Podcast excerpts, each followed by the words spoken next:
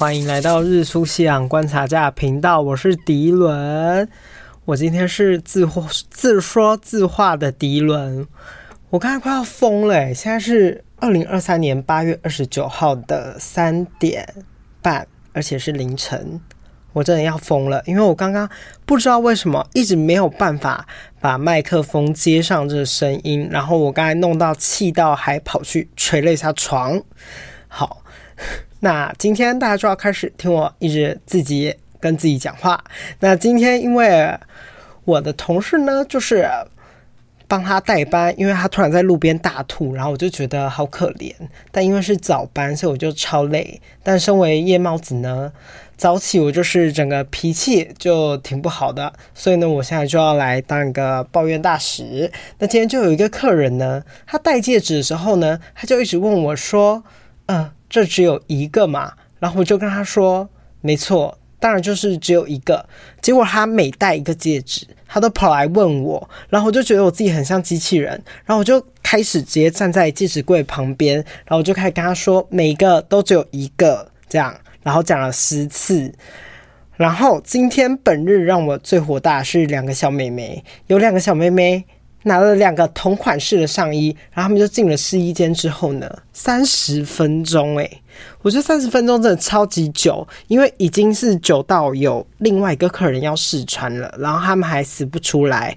我跟你们讲，十之八九呢，他们就是一定是在里面疯狂的自拍，然后呢，拍完之后呢，最后还走出来跟我说：“嗯，不好意思，都不用。”但他讲完不用之后呢，手上还是一直紧握着一件，但我真的很想哭，因为那一件衣服才三百九十元，请问有什么好不下手的呢？然后那个美眉还握着那个衣服，她就疯狂在店里狂讲电话。我在想说，她是把店里当电话亭吗？还是怎么样？反正她就讲了很久。结果我在接另外客人的时候，她就偷偷给我溜走，诶，然后我就真的好火大。就是有点看不懂他到底要怎样，他不要的话就可以直接跟我说，然后也不要在这边疯狂的讲电话。那晚上呢，就来讲一个这个网络客人，他就一直问我说有没有优惠，有没有优惠。然后我已经跟他说了下个月没有折扣，重点是他上个礼拜才过来跟买过，结果他就没有把全部他想要的买走，他就只买了一个，可是他。当时就有想要买走那一副墨镜，就他就是没有下手，然后他在网络上就一直问说有没有折扣，有没有折扣，然后他反而就是越问越焦虑，然后你知道吗？这样越问我就越不想给你折扣，因为九月份本来就没有想要给你折扣啊，而且如果今天你人很好，你来现场拜托我，我一定就会给你优惠。反正他就一直给我鬼打墙，就我问他说。他问我说：“呃，所以到底有没有折扣？”我就说九月份就是没有折扣。反正他就一直跟我鬼打墙，他就说：“呃，那墨镜没有吗？”这样啊，我真的要疯了。但我其实可以了解这所有精打细算的朋友们，但也是没有错啦。我后来想想，就是错在我，因为我是一个很直接的人，我是属于盘子型的人物，所以。就笑我吧，就笑我吧。好，那就直接进入今天的主题吧。那前天呢，我跟蝶蝶花不到两天的时间，就把近期最红的《假面女郎》看完了，算是很短。嗯、因为它集数好像我记得是八集还九集，然后每集也都很快。如果开个一点二五倍的话，然后算追得很轻松，我觉得算是一部很爽很爽的剧，尤其是。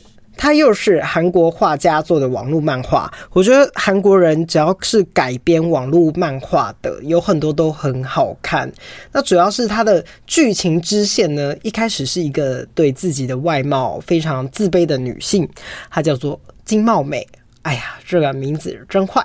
好。然后他晚上的时候呢，就会开网络直播。然后他的确，这个演员长得就是比较没有那么好看，我觉得也是很会找。但是他其实也蛮红的，然后算是一个素人演上了第一部片，所以算是很厉害。因为我觉得他把角色诠释得很好，但他都会在晚上的时候呢，就会戴起一个面具，然后他就会满足所有粉丝的要求嘛，因为他是直播主。然后结果他就连续发生一连串非常惊悚可怕的事情，然后才会导致他最后走上了这个换脸之路。他又决定要整成全世界最漂亮的女生。那还有。他正在赎罪啊，并且理解自己的过程。那老实说，从第一阶段，我其实觉得他不算是真的很自卑，因为我觉得他比较像是那种总是羡慕别人，然后嫉妒别人，然后的一个丑女人。呃，我这样说不是坏的意思，我说的是第一阶段啦，因为第一阶段，老实说，金茂美她的那个。整个人的人格，我是没有很喜欢他的，因为我觉得不是因为单单是外表，因为我可以理解就是外貌的自卑嘛，像我很矮啊，我是这个世界男性的全残指标，但我觉得人真的是会相由心生，因为像这个阶段的金茂美，她除了不自信之外，她还会善笑身边的同事，诶，而且就是完全不关她的事，她就会。很爱就是跟同事抱怨别人事情，然后呢，就是有点破坏别人情感关系呀，然后说别人都是靠脸生存呐，而且他还会表面关心那个人，结果他背地里又捅了别人一刀。其实我是非常不齿这种行为的，所以我个人是觉得这个阶段的金茂美，呃，除了长得不好看之外，也有一点讨人厌。嗯，虽然这样子讲又很坏，但。这世界上的确就是有人就是长得比较漂亮嘛，那也不能拿人家怎么办呢？啊，如果就自己真的长很丑，那就是要想办法靠一些打扮呐，或者是一些方法。其实还有很多可以让人变美的方式，就像世界上没有丑女人，只有啥懒女人。好，那在地铁上还有指控男生，他就是有人。就是他，就觉得有人就是刻意对他性骚扰啦。然后其实从我们视角呢，就是他只是不小心碰到他，所以我觉得从这个视角就可以看出，他很多时间都是出于那种自以为是，他就是集结了很多那个其实是我蛮讨厌的人格的种类。因为我很不喜欢背骨仔啊，因为他就就有种就给我面对面啊，但他在真实世界就也不够坦诚，所以我可以理解到他躲到网络世界寻求安全感的感觉。但这终究是虚的。如果在现实社会，这样的人真的，嗯，可怜，但也很可恨，因为他得到间接，就是他比较像间接性的伤害到了别人，然后也伤害到自己爱的人或身边的 everyone，所以因果循环的报应之下，所以就有这个很完整的故事。但老实说，我非常喜欢这个故事的原因，是因为我觉得他就是故意。一个阶段就是呈现出这个人的人格特质啊，他的嗯性性格拐裂的地方，还有他脸其貌不扬，他就是故意，因为他很多人都说他是这个漫改算是超级几乎是神还原，包括里面的很多就是比较可怕的角色，包含那个大宅男，那个大宅男角色也是挺恶心的。好。那我们就来到了金茂美的真正的转换期的第二阶段。那后面开始说的话，就是又来到嘣嘣嘣爆雷线。后面开始就是会比较多的雷，请大家赶快去看，因为我给这部的评价还蛮高的，要不然他不会这一个礼拜都是第一名。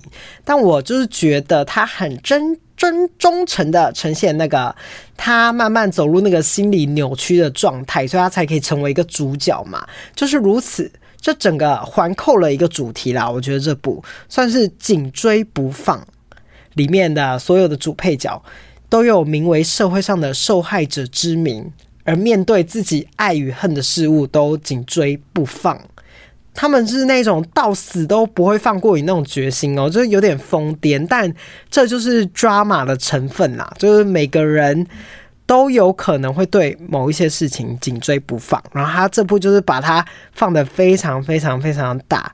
那金茂美真正转换到第二阶段，他就是有一个粉丝兼具同事的人就恐吓他，导致呢他在被性侵的过程中杀害了这一个恶男。那等于说金茂美就正式的告别了他的第一阶段，因为当时他也已经全脸整容。所以从这边可以推断，他有可能是预谋犯案的，因为他也打算要活出一个不一样的人生嘛，所以他决定了整容。所以他搞不好其实是心中有一个很完美的规划，因为他已经知道就是这个人了，我要把他杀掉，这样之类的。其实我非常非常喜欢导演在第二阶段的表现手法，算是我最喜欢的，因为很像美剧，因为被杀害他的那个。他杀害那个粉丝的妈妈，那我从这边就叫他复仇老母好了。那为了他要帮他的儿子复仇嘛，就直接变成一个终极复仇的那个剧嘛。但他的拍摄手法跟画面都很漂亮，所以他很讲究那个颜色色彩的那个对称的画面，还有饱和度就非常的高，然后画面上的那个和谐中就会透过一些剧情的推进，让画面会有一些冲突感。反正整个我都非常的喜欢，但在复仇的时候呢，复仇老妈就找上了金茂美的同事金春爱。那复仇老妈还不小心把金春爱当成是金茂美，所以就差一点就要把她杀死了。然后就并且他就透过了金春爱正在口述，告知那个复仇老妈，她跟那个金茂美遇见的那一些过程啊，还有人生际遇的时候，然后让我们看见。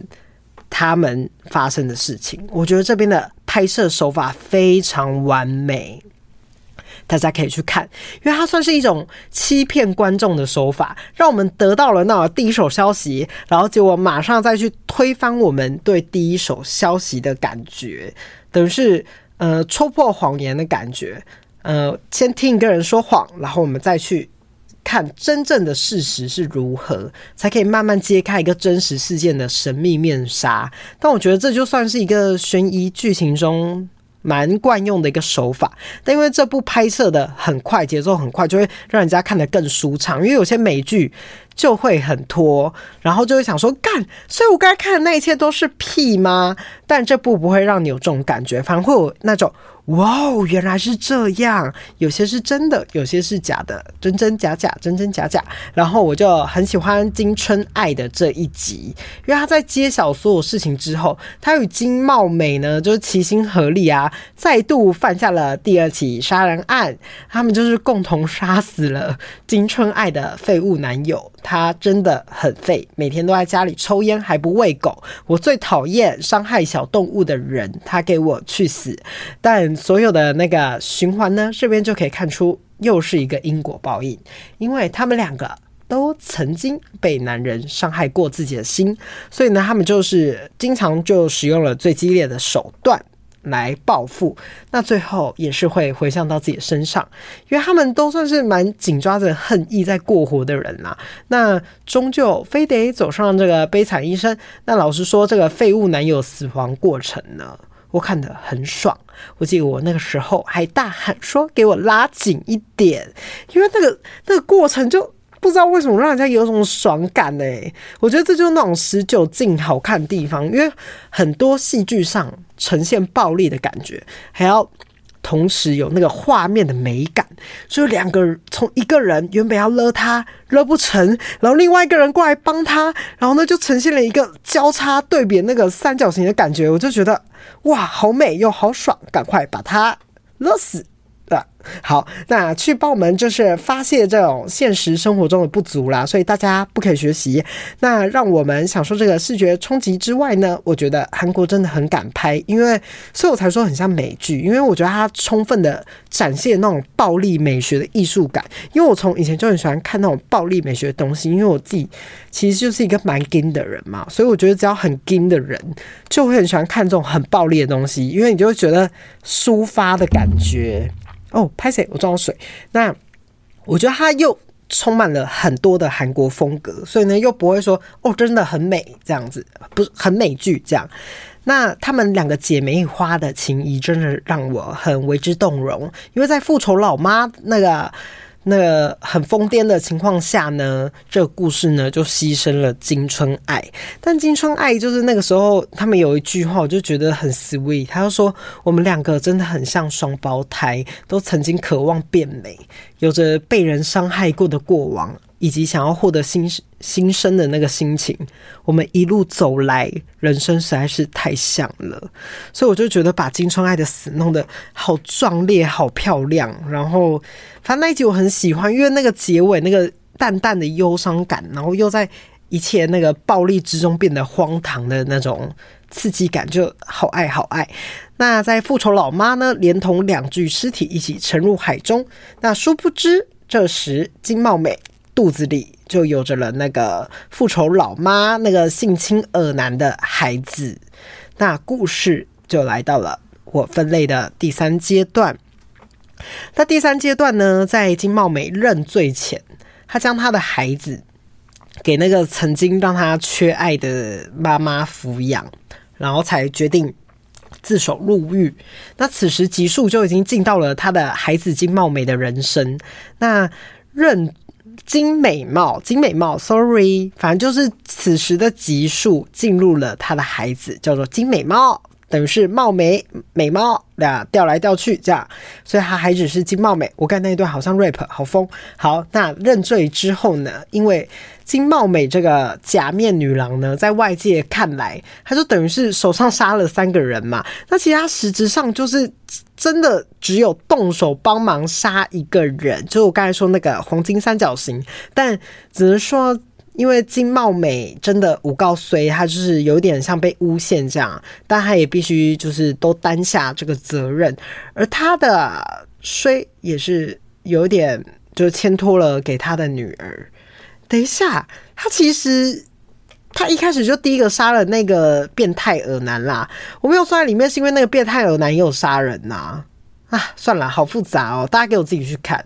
但实质上就是说，他的女儿金美貌，她只要待过的学校呢，都会因为她妈妈身份的关系，就会导致她的性格也有一点点扭曲，让人家看了就是很心疼。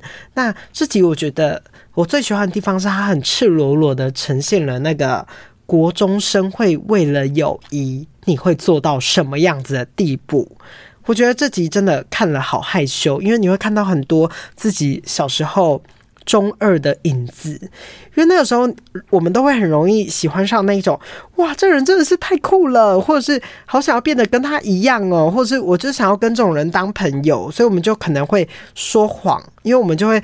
研究对方的一些做事情的方式啊，生活习性啊，还有他的习惯等等的，然后我们就会去编造彼此相似之处，就是为了跟彼此更靠近一点。就是如果看到别人给我在自残，然后呢，我有就会有可能会去学他自残，这样，然后就说：“哦，你看我也有这样。”对，真的很多人小时候都会这样。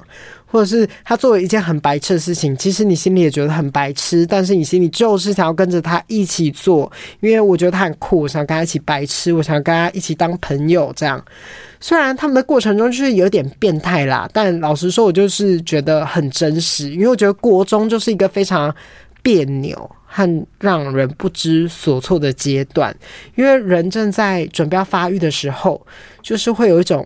我究竟要成为什么样子呢的存在？所以其实这集我真的爱到不行，因为好害羞哦。看的时候就是想说，哎，真的是这样哎，以前都会这样，好可怕哦。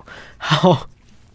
那我真的是一直自说自话，觉得好好笑。那第三阶段呢？金茂美的监狱生活，他很厉害。导演使用了黑白的拍摄手法，真的很经典。我觉得这部美术跟摄影真的是无比的用心。那这集我真的是直接拍桌，好开心的一集。我就看的时候，我还有一点尖叫，因为我真的是。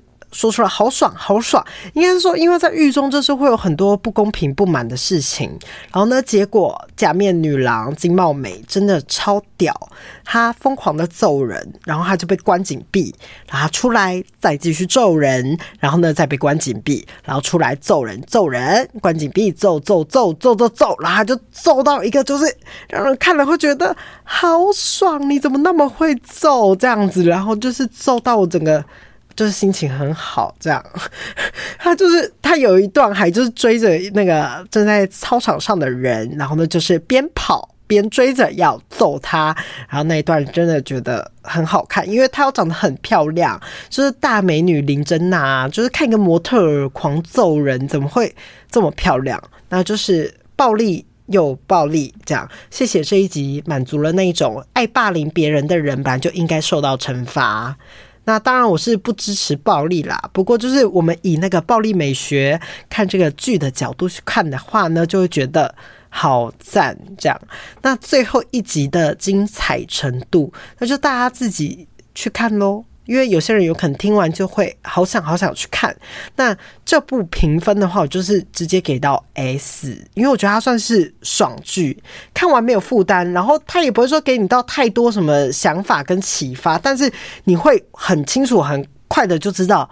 他要表达的东西是什么？然后他的画面又很精巧啊，安排呀、然后演员每个都蛮在线的。其实我觉得只要第一集撑过去，就会觉得很棒。其实很多剧都是这样子的，像他的美术啊，他他是这种网漫改编的，我觉得改编的我都觉得很在线，因为他最后就是回扣到那个金茂美他小时候的录像，那他的梦想呢，就只是希望。当一个大家都喜爱的人，这么简单而已。不过，在他的活着的人生当中，大家就因为他的外表，一开始就直接去认定了他不值得被爱。那他当然就是心里就会一直会有这个阴影存在啊。然后，同时他家中的妈妈也从来没有说过他他很漂亮等等的，也没有称赞过自己的小孩。那这样子呢，一个人不会只。讨厌别人，甚至都会讨厌自己，而且他就是莫名其妙也会被大家讨厌。那这样子的人，他又要拿出什么样子的勇气去渴望所有人都能够喜欢上他呢？那他等于说，很早之前他就知道他是最。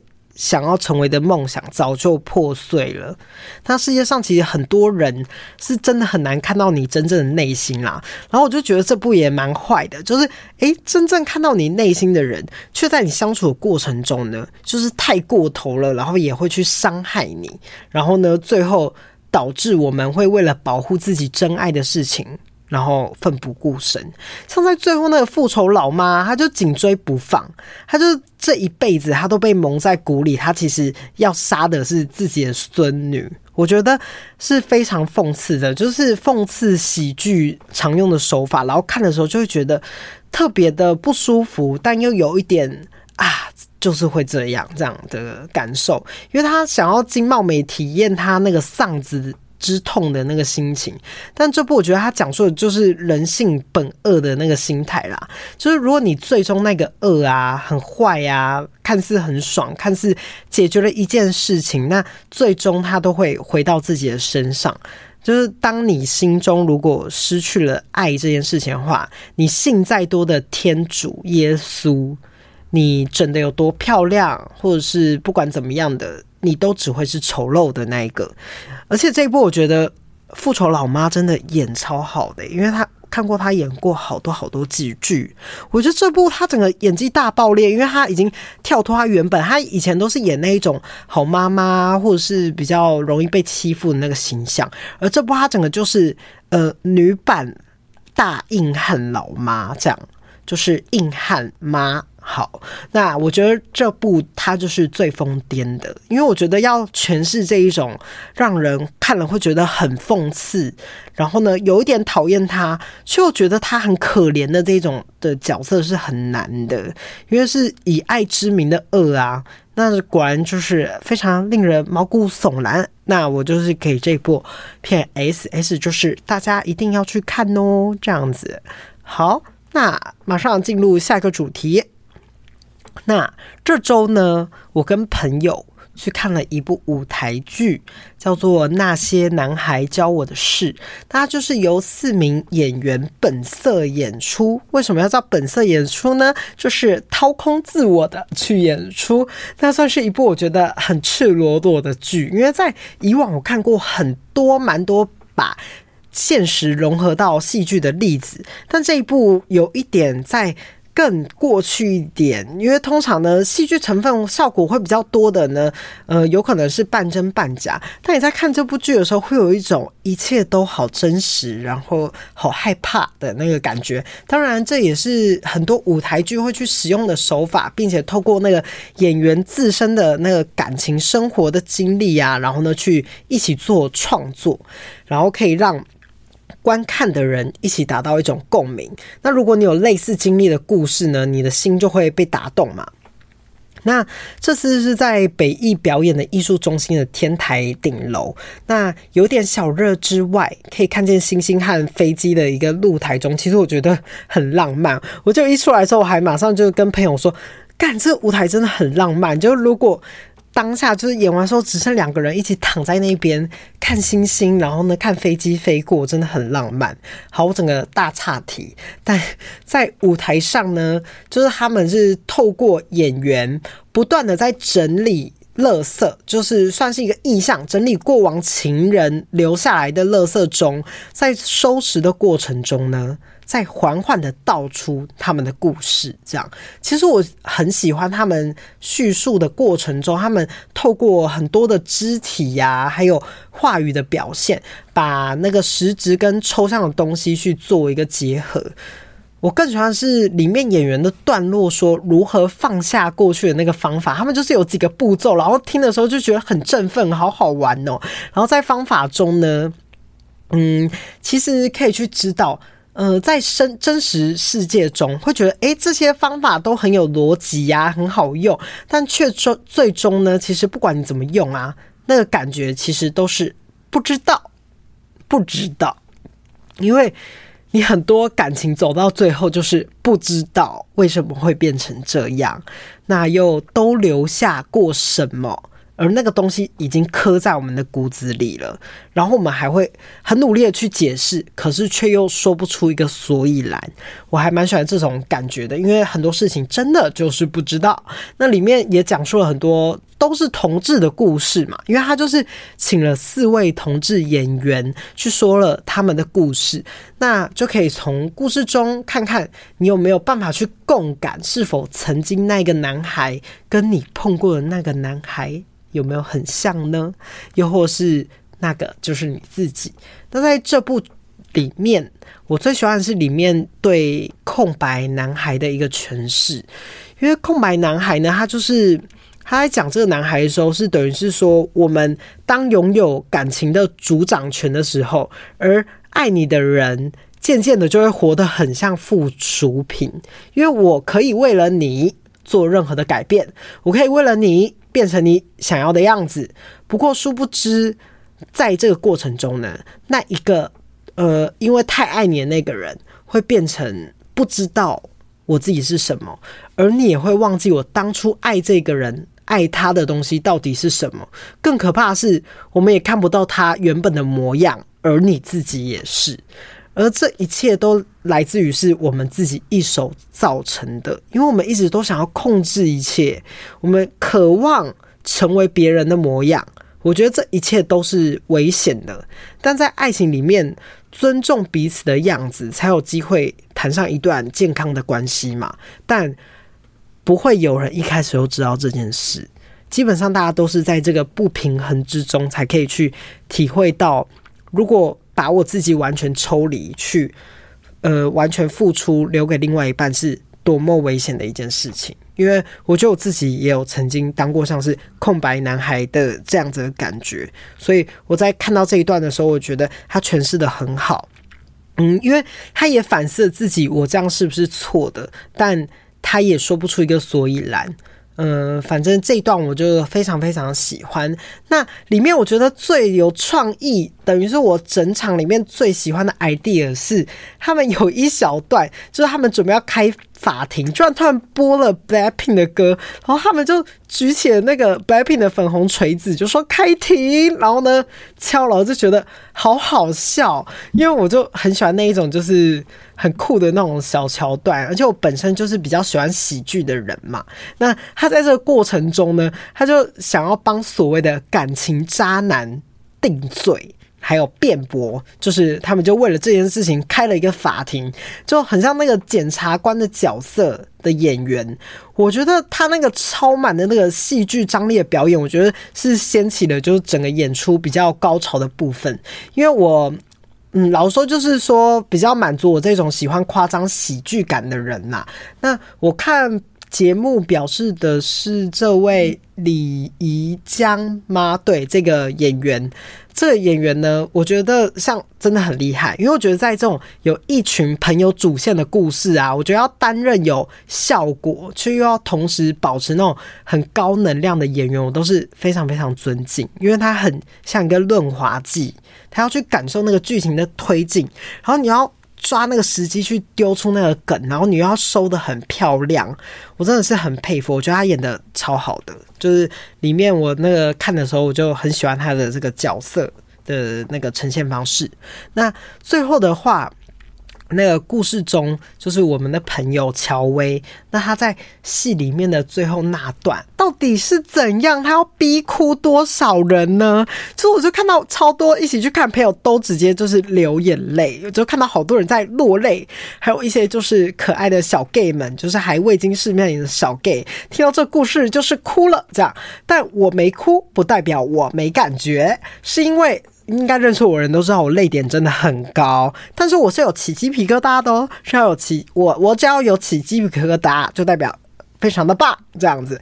那乔薇，我觉得他算是有那种循循序渐进的那种能量爆发，就她最后有一个就是情感的爆发出来的时候，我就觉得那个能量很棒，因为会有那种很强烈的那种落差感。那尤其是最后那个歌曲的渲染那边，我就是觉得。哇，真的是太漂亮了！还好我今天有来看这场演出，然后呢，唱的也很好听。这样，还有说着那个过去的往事嘛，想着过世的奶奶的心愿呐、然后喊着自己心中的愿望，就是有那种像是弥补啊、渴望，还有被听见的那种感受，就是真的很感动。就很多人在这边落泪，我完全可以理解那样子的。感受就是一个共感，大家都有曾经想要去满足别人的愿望，但自己可能没有办法达到，但在对方走了之后，还是很想要去用任何或是另外的方式去满足对方，或者是化解心中的那个遗憾。这样，那。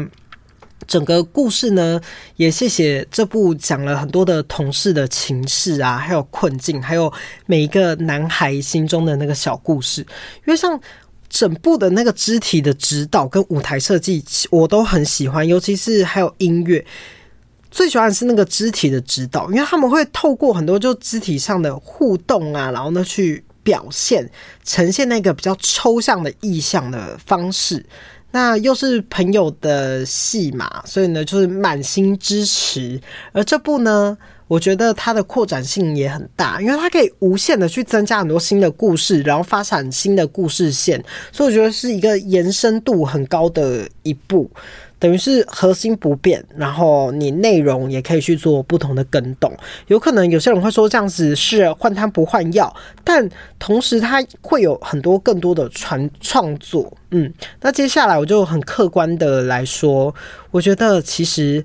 把真实的人生融入到戏剧呢，是一个蛮走在钢索上面的事情，因为它很安全，但又很危险。它就是一个很边缘的东西。因为我觉得，当演员掉进了那个回响的漩涡时，会非常明显；因为舞台剧又会更明显，因为大家都会看到你的样子，就是灯光打在你的台上，你就会变得很明显，这样。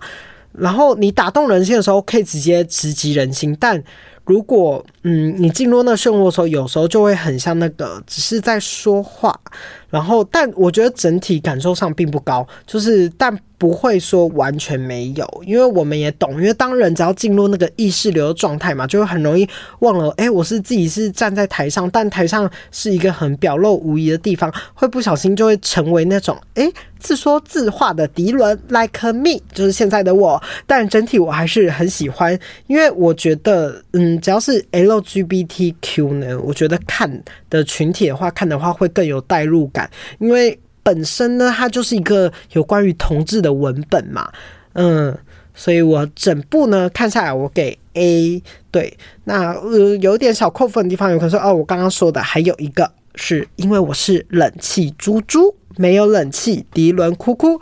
好，马上换下一个。那下一个主题是我要聊 Moving 异能。根本还没有结束的一个韩剧，但它最近真的是大火。它是大火韩剧，因为它是蝉联就是搜寻榜第一名霸榜两周。先讲一个好笑的，因为它在还没有播之前呢，我跟朋友就在台北看到了他们的宣传车，但是他们那一个。那个剧照呢，就是拍得很像那一种很一般的片子。那时候我就说啊，应该不好看吧？可是上面又有很多很有名很有名的演员。然后呢，后来结果是刘先生，就是我们那一位跑出去的主持人，先看了那一部，他居然都说好看。那我就想说，真的有这么好看吗？然后结果一看，直接停不下来，真的是好好看，好好看。因为我觉得。异能的那个嗯范围真的是太大了，我根本就是讲不完，所以我觉得大家给我自己去看，因为我本来就是要怎么说呢？我真的是被韩孝周美到不行，所以呢，我就只讲就是第八、第九集就一点点，因为我觉得。呃，很多就是有超能力的电影啊，像什么漫威啊，什么巴拉巴拉，反正就是有关就是那种超能力的爱情故事，我觉得都描写的很不详尽，就是哦不会说哦什么时候暧昧什么什么什么等等的，但是异能不一样，我觉得他把那个他更像是把那种正常人的那个恋爱渴望啊，然后因为因为这部是超能力的片嘛，所以就把超能力。放大超多倍的那种感觉，很像那个感情就直接哇波涛汹涌那种，可以感受到那个感情可以更加倍的那种感受，就是看了会觉得整个。甜到快发疯，因为它里面就是那个女主角韩孝周妈，她不是她算女主角吗？应该也算。对，她就是可以用听的，就是可以去感受到对方接近，反正就整个五感就很强。所以她等于说这这八九集呢，她就可以诶、透过食物啊去建立那个定情的美食啊，然后又可以用。看很远很远的地方，看到他喜欢那个人，居然在为他傻笑的模样，然后最后真正就是触碰到对方的时候，因为对方会有飞的能力嘛，然后他一亲他的时候，就轻轻的飘了起来，然后两个人都因为爱这样飘起来那种感觉，所以就是整个就是循序渐进，然后因为这个女主角的超强五官，然后呢在承接着那个剧情的堆叠嘛，所以我就可以看到。两个人，他们在这个比较封闭的工作下，高压的工作下呢，互相试探的那个，互相试探对方暧昧情愫的感觉，像是那种，哎，究竟要不要我先过去搭话呢？或者是我什么时候要跟他说第一句话？还有他平常都出现在哪里？然后我偷偷准备零钱，就只为了每天跟他喝上一杯咖啡。而且里面的韩孝周真的是有气质，好到不行，就是美若天仙。里面有个片段呢，就是韩孝周正在揭露自己超能力时，他说：“我的听力很好，那我正在告诉你一个秘密。”然后他就碰着他的心，就是他就他就请他就是碰着他自己的心脏，他就在旁边开始敲打他的桌子，然后他就听着他心跳声。咚咚咚咚咚咚咚咚咚咚，这样，然后呢，就越来越快，越来越快，越来越快。然后韩孝周就突然停下手，他说：“不行了，跳太快了，你这样子会死掉的。”突然讲一讲，觉得好荒谬。然后赵寅成就说：“我死掉也无妨。”这样，然后他们就接吻了，而且，sorry，而且还飞起来。真的是太梦幻了，我真的是看那边整个发疯。我记得我那个时候跟弟弟就是大尖叫，因为他整个就是画面好漂亮，好漂亮。不过他们爱到后面就是很惨嘛，因为他们就是涉及到什么国情院啊，还有什么南韩北韩，就是一大堆很复杂、很复杂的事情。然后呢，韩孝周最后一段口白，他说：“我已经成为了他的人质，但是他有把我看得一样那么重要吗？”他说自己很少与人接触，对很多事情都感到生疏。虽然对很多事情都感到生疏，但我都是真心的。然后赵寅成就冒死飞来这里跟他说：“我觉得我可能会死。”然后最后他们就在雨中相拥。的那个画面，我个人就是很喜欢这种竞技中，然后呢又濒临死亡那种恋爱，这种就会让人很心动，因为我就是很喜欢看这一种，就是我快死了之前的告白，或者是一些呃，就是很竞技的那一种，就人家觉得人家说你不行，然后就硬要的那一种，我就觉得好喜欢，然后最后还要说着。韩少洲说他不能回来，因为他会陷入危险之中。但他对我开过的所有玩笑都是认真的。他说自己很少与人接触，虽然对很多事情都感到生疏，但都是认真的。他对我开过的所有玩笑都是认真的。不对，不对，这全部都是他的爱，都是他的爱呀。而且最后韩孝周他还开了猪排店嘛，所以根本就是太爱他啦。他只要吃到猪排就会想到他。反正我觉得里面就很多很多爱情的小细节，然后就故意把它放得很大很大，然后你就会看得让人实在是心痒痒的。我最后只能说，异能大家给我赶快去看。因为重点是，它比假面女郎更暴力，更暴力。它暴力的程度呢，血腥的程度是会有一点吓到的，甚至想说，那也拍个案呢？什么，嗯，头爆掉，然后脖子骨头插出来，什么，呃，血，然后人被狂压压烂了好几遍，什么什么什么，就反正你只要想到那种很恶烂的情节。都会出现，很像是韩版夺魂剧，也没有那么夸张，但是就是有一点杀的挺过头的，而且主要是它又有恋爱剧情，还有我很喜欢的喜剧，它又有有笑点，然后有哭点，然后又恋爱又不会太哭，反正就是一切，重点是还有超能力。这样，所以我只能说，这部目前我就是给他 S 啦。就是我现在到现在都还很期待每周三的到来，因为它就是礼拜三才会更新。然后呢，我也不会想要因为这部剧，然后呢就去载加快软体，因为我觉得这部剧我是可以愿意慢慢的看，只要它不要给我烂尾就好了。我真的是真心的期待。好，我真的很厉害，我自说自话了四十分钟。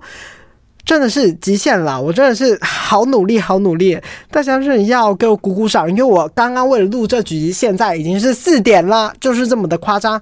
好，祝大家嗯一切平安顺心，晚安。